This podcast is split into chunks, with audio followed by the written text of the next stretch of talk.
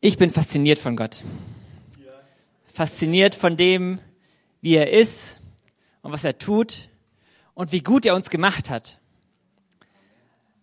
Und ich will immer mehr entdecken, wie gut er ist und wie gut er das gemacht hat. Und deswegen bin ich auch so fasziniert von, von Seelsorge. Und das ist auch so ein bisschen die Einleitung zu dem Seminar am Samstag in zwei Wochen.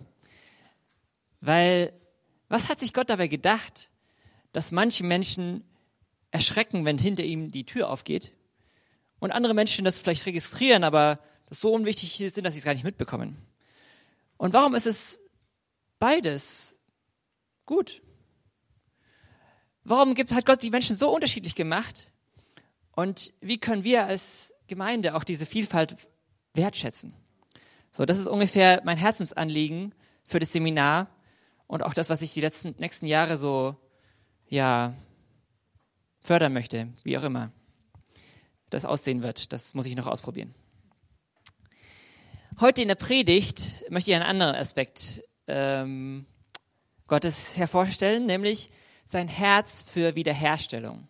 Er liebt es, die Trümmer wieder neu aufzurichten, die Scherben wieder neu zusammenzufügen und die Schwachen wieder neu aufzurichten. Und dazu passt wunderbar auch dieses Bild mit der Weinrebe. Weil manchmal fängt es damit an, dass Gott erst etwas abschneiden muss. Manchmal, damit etwas Neues in unserem Herz Platz hat, müssen wir erstmal es entrümpeln. Und es steht auch in Johannes 15, wo es mit der Weinrebe drin ist, damit wir noch mehr Frucht bringen, werden wir gereinigt. Ich habe eine Predigt genannt von heute, Gott baut. Gott baut, er ist wie so ein Architekt. Und einfach mal so für den Einstieg ein Gedankenexperiment. Stell dir vor, Gott steht vor dir mit einem Zollstock. Was denkst du dir? Also ich würde mir denken, was hast du denn damit vor? Und dann hast du eine Ahnung. Es geht ihm nicht darum, irgendwie auszumessen, wie groß das Zimmer ist, sondern er will was bauen. Er hat den Blaumann an. Er will anpacken. Angenommen, Gott würde so vor dir stehen. Welche Baustelle würde er in deinem Leben anpacken? Was ist gerade bei Gott auf der Prioritätenliste ganz oben? Woran will Gott in deinem Leben gerade arbeiten? Vielleicht fällt dir dabei erstmal noch nichts ein, dann kannst du ein bisschen drüber nachdenken. Vielleicht fallen dir aber auch gleich 20 Sachen ein. Dann such dir einfach mal eine Sache aus. Was ist eine Baustelle, die für Gott gerade wichtig ist in deinem Leben. Und dann auch, was ist das Ziel, das Gott dabei verfolgt? Weil wenn man etwas baut, dann macht man es ja nicht einfach so, weil man Lust hat am Bauen, sondern weil man ein Haus bauen will, um darin zu wohnen, zum Beispiel. Man hat ja irgendwie ein Ziel vor Augen, was man erreichen will mit diesem Bauen. Und diese beiden Fragen möchte ich euch gerade mal zur Reflexion geben und gebe euch so zwei, drei Minuten dafür. Schreib dir gerne auf, was du dir dabei gedacht hast. Wir brauchen später nochmal. Den Text von heute ist in Sacharja. Sacharja 2, die Verse 5 bis 9. Ich behaupte, Gott ist wie ein Handwerker. Und er hat ein Ziel vor Augen und er weiß, wie er dieses Ziel erreicht und wie er baut. Und wie er das tut, das möchte ich heute mit euch anschauen. Wie Gottes Charakter ist, wie Gottes Wege sind. Ähm ich lese erstmal den Text vor. Sacharja das zweitletzte Buch im Alten Testament. Als ich noch einmal aufblickte, sah ich einen Mann mit einer Messschnur in der Hand. Wohin gehst du? fragte ich. Er antwortete mir, ich will Jerusalem ausmessen und feststellen, wie breit und lang es werden soll. Da trat der Engel vor, der mit mir geredet hatte, und ein zweiter Engel ging mir entgegen und sagte zu ihm, Geh schnell und sag dem jungen Mann da drüben, wegen den vielen Menschen und Tieren wird man in Jerusalem wohnen wie auf offenem Land. Doch ich selbst werde eine Mauer aus Feuer um Jerusalem bilden, spricht der Herr, und ich werde die Stadt mit meiner Herrlichkeit erfüllen. Also jetzt, Zachariah hat hier eine Vision. Er sieht zwei Engel. Ähm, und wir möchten erstmal beobachten bei dem Text, was passiert hier eigentlich. Vielleicht erinnert euch an meine Bibelpredigt, so diesen Dreischritt, den Text beobachten, den Text interpretieren, was ist damit gemeint, und dann anwenden, was, was heißt es für mich. Also erstmal, wer ist in dem Text drin? Also Zacharia, ähm, die zwei Engel natürlich. Und mit den Engeln ist irgendwie auch Gott anwesend, weil Engel sind ja Boten Gottes. In manchen Bibelstellen wird Gott nicht mal von den Engeln unterschieden. Da kommt ein Engel und plötzlich ist Gott da und irgendwie denkst du so, okay. Weil Engel für Gott stehen, für Gott reden und Gottes Botschaft bringen. Also erklärt Gott in dieser Bibelstelle, was er vorhat. Es geht irgendwie um Jerusalem, so viel ist auch klar. Und deswegen stellt sich die Frage für die Zuhörer von damals, wie sieht denn Jerusalem gerade aus? Von welchem Jerusalem sprechen wir denn gerade? Das werden wir uns gleich noch anschauen. Und dann, wenn man den Text doch anschaut, dann denkt man sich so, hm, also irgendwie ist es ja ein bisschen seltsam. Warum sind es zwei Engel? Der erste Engel wird geschickt, um was auszumessen. Und der zweite Engel sagt, Moment, Moment, ich will doch keine Stadtmauer bauen, sondern ich will selbst die Stadtmauer sein. Gott will die Stadtmauer von Jerusalem sein. Was ist das, diese Mauer aus Feuer? Was heißt es, dass Gott wie ein Feuer um Jerusalem sein soll? Und dann auch das Schluss, ich werde die Stadt mit meiner Herrlichkeit erfüllen. Das klingt so ein bisschen nach Tempel. Weil der Ort, wo Gottes Herrlichkeit gewohnt hat, das war der Tempel. Der war natürlich in Jerusalem. Deswegen hat Gott auch in Jerusalem gewohnt, aber vor allem hat er im Tempel gewohnt. Von daher müssen wir uns erstmal ein bisschen so den Kontext anschauen. Was passiert hier? Wie, um welche Zeit handelt es eigentlich das? Ich habe mein erstes Kapitel genannt, Gott baut mitten im Chaos der Welt. Von welchem Chaos spreche ich hier? Dazu erstmal ein kleines Quiz.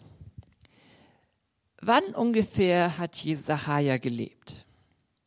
War es so 500 vor Christus, 1000 vor Christus, 1500 vor Christus oder doch eher ziemlich kurz vor, bevor Jesus geboren wurde? 500? Oh, ist ja gut. Also so ganz grobe zeitliche Einordnung kann man sich merken. Circa 1500 vor Christus war Israel in Ägypten, in in die äh, in der Sklaverei und wurde herausgeführt. Dann David ist ungefähr 1000, 1000 vor Christus und 500 vor Christus. Das ist die Zeit, in der Israel nach Babylon gekommen ist und dann wieder von Babylon zurück nach Israel geführt wurde. Und Sacharja ist genau in dieser Zeit, wo Jerusalem wieder neu aufgebaut wird. Also wo Jerusalem in Trümmern ist und Gott den Israeliten sagt, so jetzt packt's an, es geht los. Ich schaue nochmal genauer hin. 586 vor Christus. Das war der Zeitpunkt, an dem Babylon, das Großreich von damals, Jerusalem eingenommen hat und Jerusalem total zerstört hat. Es war schon das dritte Mal, dass Jerusalem erobert wurde und diesmal wurde Israel komplett verschleppt. Das können wir in 2. Chronik nachlesen. Und einige Jahre später, 539, kommt ein neues Großreich auf, nämlich die Perser. Und die erobern Babylon so nach und nach. Und durch die Perser kommt ein neues politisches Klima. Die Perser sagen, wir wollen nicht mehr die Völker alle in andere Länder schleppen, sondern sie dürfen wieder zurückkommen und dadurch sind sie uns lo loyaler. Und deswegen gibt der König diesen Kyros-Edikt. Den Befehl von Kyros, nämlich an die Israeliten, baut den Tempel wieder auf. Und wenn der König diesen Befehl gibt, dann heißt es auch, dass er auch die Unterstützung dafür bereitstellt. Also er hat quasi die Nachbarvölker aufgefordert, den Israeliten zu helfen, den Tempel wieder neu aufzubauen. Die Israeliten kehren zurück und äh, 537, zwei Jahre später, gibt es eine große Party, weil sie haben es geschafft, das Tempelfundament ist ausgebessert. Der erste Schritt ist getan, aber danach ist das Projekt irgendwie im Sand verlaufen. Weil die Nachbarn, die waren gar nicht gut zu sprechen auf die Israeliten.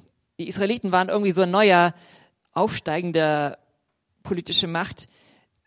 Und die ganzen Ländereien, die Israeliten ja vorher be, ähm, be, besetzt haben, oder wo sie vorher gewohnt haben, da wohnen jetzt andere Völker. Und diese Völker wollten nicht, dass Jerusalem wieder stark wird, eine Stadtmauer bekommt und einen Tempel bekommt. Eigentlich geht es ja bei diesem Befehl von Kyros nur, den Tempel wieder aufzubauen.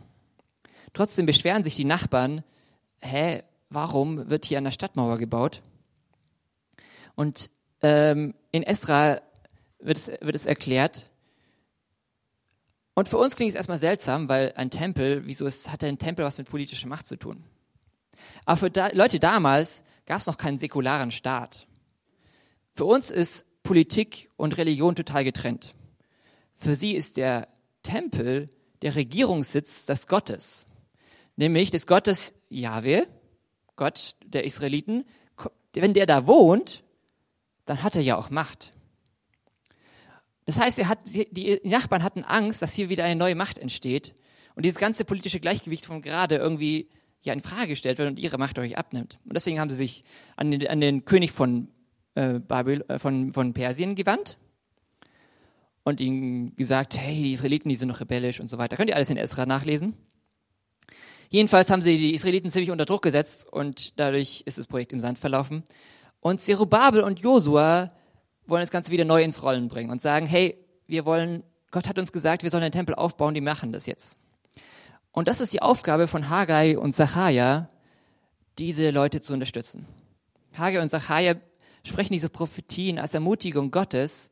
Gott steht dahinter, Gott will diesen Tempel aufbauen. Ihr kennt bestimmt auch den Vers in Zachariah, nicht durch Kraft, nicht durch Macht, sondern durch meinen Geist, spricht der Herr. Das ist genau das. Gott sagt, es geht hier nicht um politische Macht. Ihr werdet den Tempel nicht durch politische Macht aufbauen, sondern weil ich dahinter stehe. Vertraut mir einfach. Und tatsächlich wurde dann innerhalb von fünf Jahren, so 520 bis 515, der Tempel wieder neu aufgebaut und eingeweiht. Was für ein Chaos. Totales politisches Chaos, totales religiöses Chaos. Das Volk musste sich wieder neu orientieren. Wie machen wir das mit den Opfern und den Festen, die, die uns ange, äh, angeordnet sind? Ich stelle mir das so ähnlich vor wie in Deutschland in der Nachkriegszeit. So alles, was bisher gegolten hat, war irgendwie in Schutt und Asche. Und jetzt muss man wieder neu schauen, was machen wir denn jetzt? Wie bauen wir dieses Volk neu auf? Wie schaffen wir eine neue ordnende Macht auch? Und in dieses Chaos schickt Gott einen Architekten. Er schickt jemanden, der sagt, so, wir bauen jetzt den Tempel auf. Wir bauen jetzt die Stadtmauer auf obwohl sich das Volk immer noch ziemlich klein und verstreut fühlt. Es waren noch nicht alle, die zurückgekommen sind nach Israel. Und Jerusalem war ja wie so ein, naja, vielleicht waren da noch einzelne Häuser und so kaputte Häuser. Und es war eigentlich wie ein Dorf. Man hat irgendwie überlebt, man konnte irgendwie noch ein paar, äh, ein bisschen Landwirtschaft machen oder äh, Viehzucht treiben oder so, aber ohne Stadtmauer nicht besonders groß. Die Stadtmauer übrigens wurde erst 70 Jahre später von Nehemia fertiggestellt. Weiß ich nicht, ob das so Gottes Plan war, dass es so lange dauert, aber trotzdem war das ein irrer Gehorsamschritt von Nehemia. Nehemia sagt ja auch, boah, dieses Volk, jetzt ist zwar der Tempel auf, aufgerichtet, aber die Stadtmauer fehlt noch. Das hat ihn total traurig gemacht. Und Gott hat es einfach geehrt, dass Nehemiah gehorsam war. Und das ist etwas, was, was wir auch schon lernen können. Wenn wir zögern, Gott wirft dir nicht dein Zögern in der Vergangenheit vor. Er freut sich über dein Gehorsam heute. Die Frage ist, vertraust du ihm heute? Und in beiden Sachen, wir werden jetzt wieder zurückgehen zu dem Tempelaufbau, in beiden Sachen, Gottes Gegenwart verändert die Realität. Gottes Gegenwart im Tempel, Gottes Gegenwart, ja, unter uns. Und dann, das war die erste Überraschung, dass Gott einen Architekten schickt in dieses Chaos hinein. Die zweite Überraschung in dem Text ist, Gott baut, aber er baut keine Mauer. Wir lesen nochmal die Verse 7 bis 9.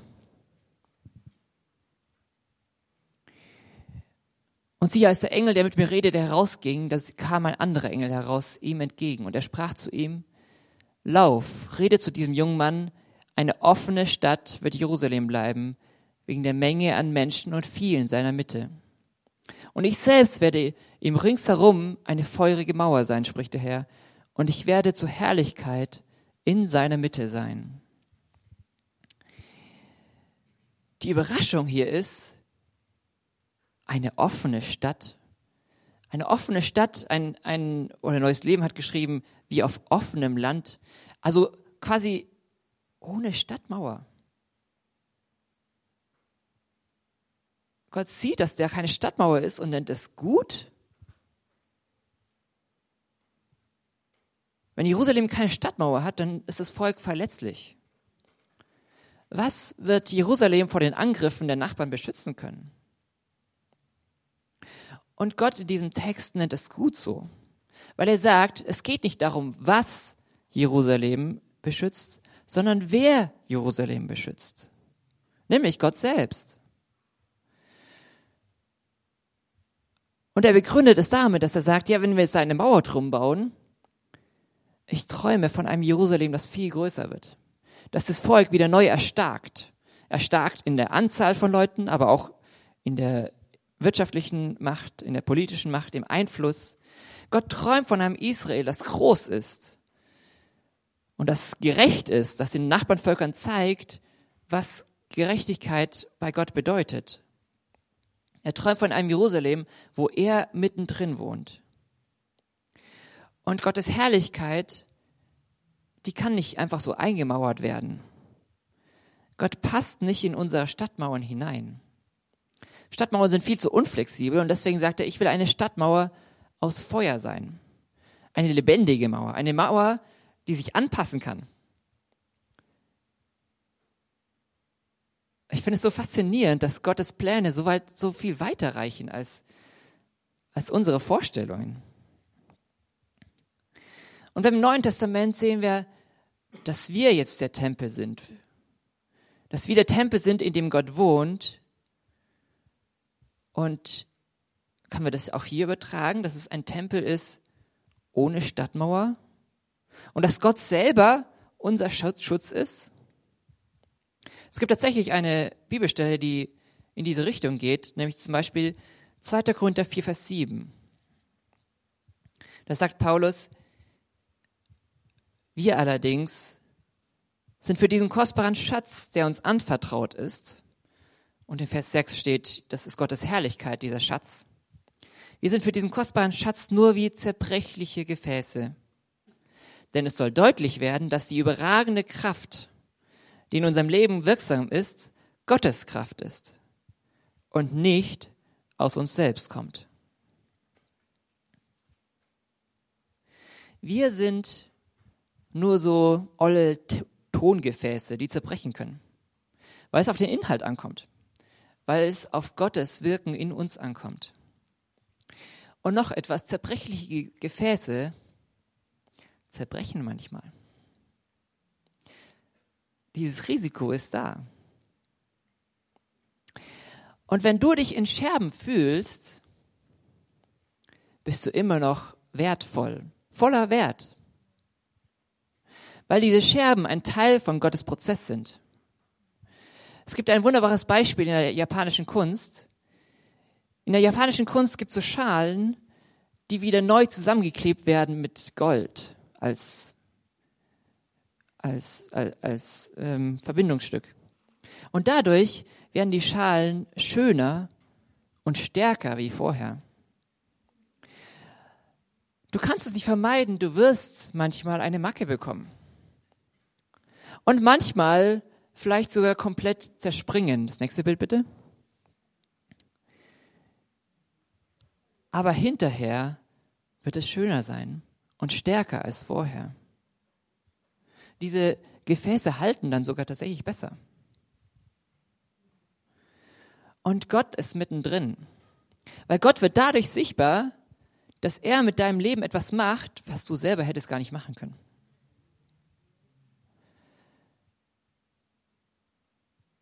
Jedes Mal, wenn du dein Herz für etwas öffnest, ist da das Risiko, verletzt zu werden. Das ist ganz normal. Aber ich meine, was wäre die Alternative? Die Alternative wäre, die Augen und die Ohren des Herzens komplett zuzumachen und einfach steinhart zu werden und nur noch zu funktionieren. Wie langweilig.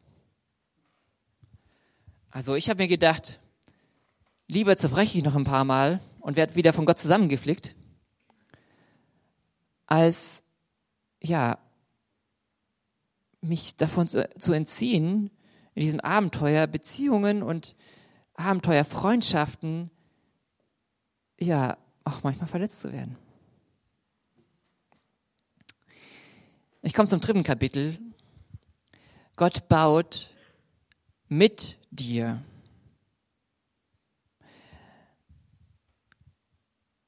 Was ist Gottes Aufgabe an dich? Bei Zerubabel und Josua, die hatten die Aufgabe, den Tempel wieder aufzubauen, dieses Projekt wieder ins Laufen zu bringen. Nehemiah später hatte die Aufgabe, die Mauer wieder aufzubauen. Und auch du hast eine spezielle Aufgabe von Gott. Aber darauf will ich jetzt gar nicht so sehr eingehen, sondern wir alle, die an Gott glauben, haben auch eine Berufung. Eine Aufgabe, die für alle gilt. Und ein Aspekt davon steht zum Beispiel in Jesaja 61, Vers 4. Da steht, sie werden die uralten Trümmerstätten aufbauen, das früher verödete wieder aufrichten. Und sie werden die verwüsteten Städte erneuern, was verödet dalag von Generation zu Generation. Das ist wieder ein ähnliches Bild wie bei Zachariah, dass hier diese, diese Trümmerstätte, dieses Jerusalem, das zerstört ist, wieder neu aufgebaut wird. Und dass Gottes Herz darin ist, es alles wieder herzustellen durch uns. Wie soll das funktionieren? Irgendwie geht es darum, Gottes Willen zu tun, dass Gottes Reich kommt. Aber wie macht er das? Das steht in den Versen davor, den Versen 1 bis 3. Gott, der Geist des Herrn, Herrn ist auf mir, denn der Herr hat mich gesalbt, er hat mich gesandt, den Elenden frohe Botschaft zu bringen, zu verbinden, die gebrochenen Herzens sind, Freilassung auszurufen den Gefangenen und Öffnung des Kerkers den Gebundenen, auszurufen das Gnadenjahr des Herrn und den Tag der Rache für unseren Gott, zu trösten alle Trauenden, den Trauenden Zions Frieden ihnen Kopfschmuck statt Asche zu geben, Freudenöl statt Trauer, ein Ruhmesgewand statt eines verzagten Geistes. Vielleicht kommen euch die Verse bekannt vor. Die Verse 1 bis 2 wurden von Jesus zitiert, als er seinen Dienst angetreten ist. Er hat es in der Synagoge aufgestanden, hat diese Verse vorgelesen und hat gesagt, heute hier vor euren Augen werden diese Verse erfüllt. Ich bin derjenige, um den es hier geht. Jesus wurde gesalbt und er ist derjenige, der die Gefangenen wieder eine neue Freiheit gebracht hat. Und der wieder neuen Trost gebracht hat. Irgendwie geht es hier viel um soziale Gerechtigkeit, um geistliche Gerechtigkeit auch und um den Trost, den Gott Gott da bringt. Und wie gesagt, im Vers 4 sind wir es plötzlich, die die diese Trümmerstätten wieder aufrichten.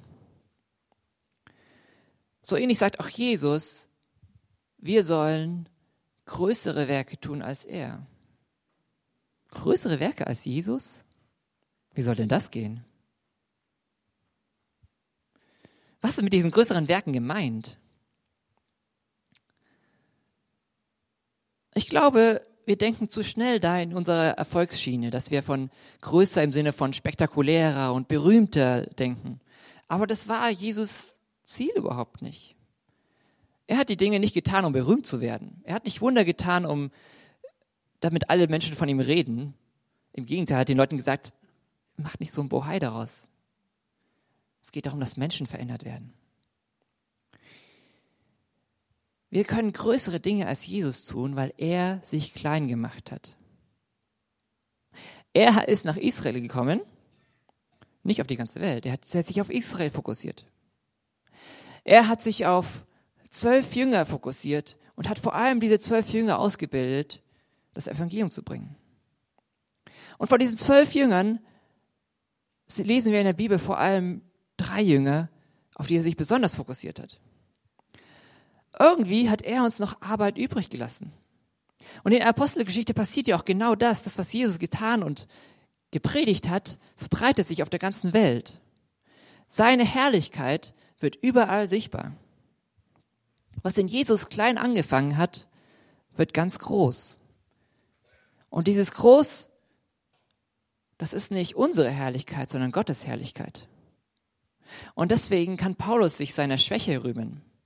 Deswegen kann Paulus sagen, also wenn ich mich rühmen soll, dann dafür, dass ich so schwach bin. Weil gerade wenn ich schwach bin, dann ist Gott in mir stark. Gott verherrlicht sich auch durch deine Fehler. Du darfst Fehler machen, weil es darum geht, was Gott macht. Und vielleicht wird gerade durch deine Fehler sichtbar, wer Gott ist weil die Menschen dann sehen können, wie du mit Fehlern umgehst. Dass es eben Vergebung gibt bei Gott und einen Neuanfang. Und dass du fähig bist, wieder neu aufzustehen und weiterzumachen.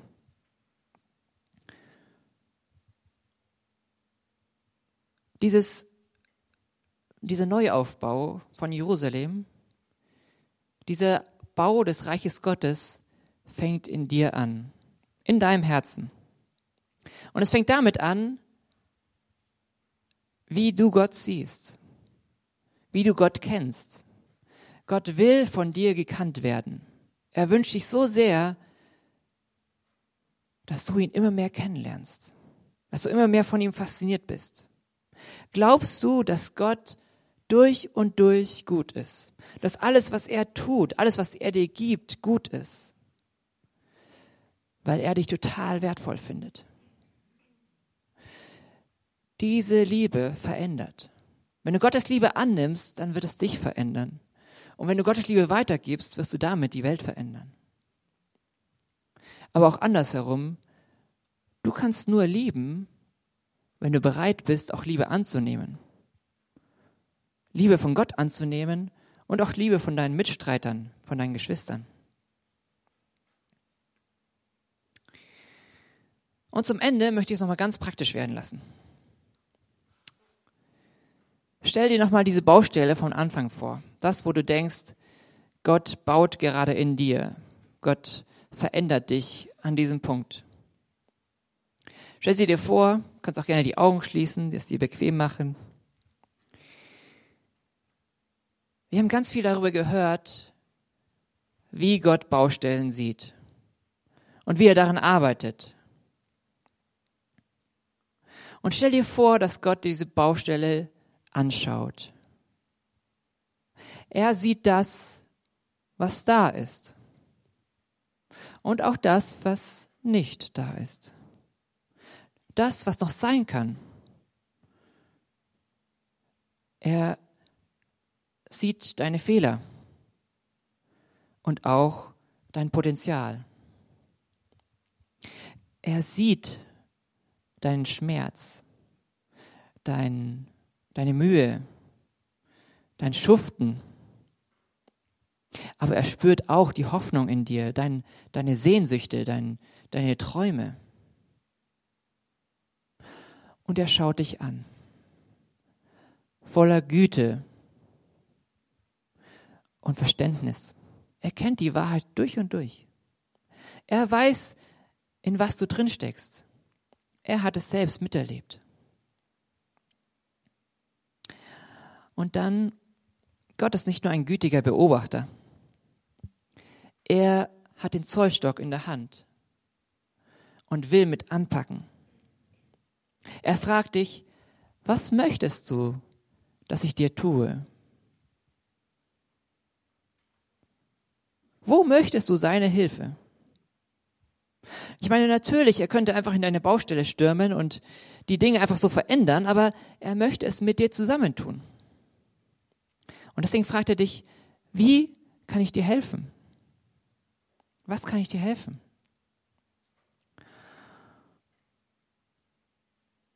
Und wenn es dir wie mir geht, dann hast du vielleicht nur eine ganz kleine Antwort darauf, keinen fertigen Plan, sondern vielleicht einfach nur eine kleine Idee.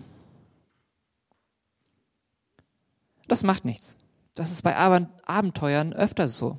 Es fängt mit einer kleinen Idee an.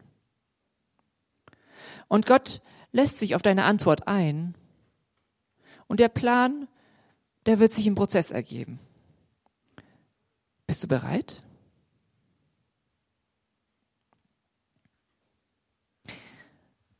Dann stell dir jetzt vor, ihr seid gemeinsam an, an der Arbeit. Ihr grabt ein Loch aus, ihr jätet Unkraut oder was auch immer. Vielleicht fällt euch irgendein Symbol ein für die Baustelle, die ihr gerade im Kopf habt. Und die Stunden vergehen und es ist anstrengend, aber es macht Spaß. Ab und zu macht Gott einen Witz. Er freut sich einfach mit dir Zeit zu verbringen. Und dann macht ihr gemeinsam eine Pause. Ihr setzt euch nebeneinander auf die Bank und ruht euch aus. Welche Gefühle kommen bei dir hoch? Fühlst du dich vielleicht erleichtert, weil die ersten Schritte jetzt getan sind und die Baustelle angefangen wurde? Vielleicht fühlst du dich auch einfach müde, weil es so anstrengend war. Vielleicht hast du auch ein schlechtes Gewissen, dass Gott dir so viel helfen muss. Gedanken, wie zum Beispiel, jetzt bin ich schon so lange Christ und habe immer noch an diesem Punkt zu kämpfen. Und wenn du solche Gedanken hast, dann dreht sich Gott zu dir und sagt, du darfst Fehler machen. Da ist überhaupt keine Verurteilung. Er freut sich über jeden Schritt des Vertrauens, den du mit ihm machst. Egal ob klein oder groß. Er freut sich mit dir darüber, auf diese Baustelle arbeiten zu dürfen. Gemeinsam. Und gemeinsam schaut ihr noch einmal auf diese Baustelle. Das, was schon geschafft ist und das, was noch zu machen ist. Und Gott ist so richtig stolz auf dich. Er baut mit dir. Und einen ganz kleinen Augenblick siehst du das größere Bild, in dem du ein Teil davon bist. Du siehst, dass diese Baustelle nicht nur eine Baustelle in deinem Herzen ist, sondern eine Baustelle im Reich Gottes. Du siehst den größeren Plan, den Gott hat. Da, wo Gott dich getröstet hat, kannst du nun andere trösten. Und irgendwann bist du vielleicht auch dankbar.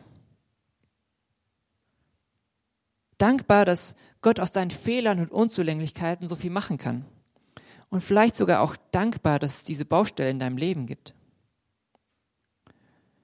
Gott verändert dich. Und dadurch verändert Gott die Welt. Gott ist dieser Baumeister. Und er träumt von einer Welt, die gerecht ist und geordnet und liebevoll und stark. Und er fängt in uns an, in unserem Herzen.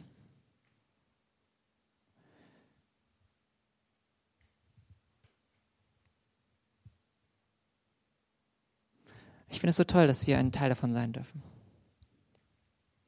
Danke, Papa, dass du gut bist.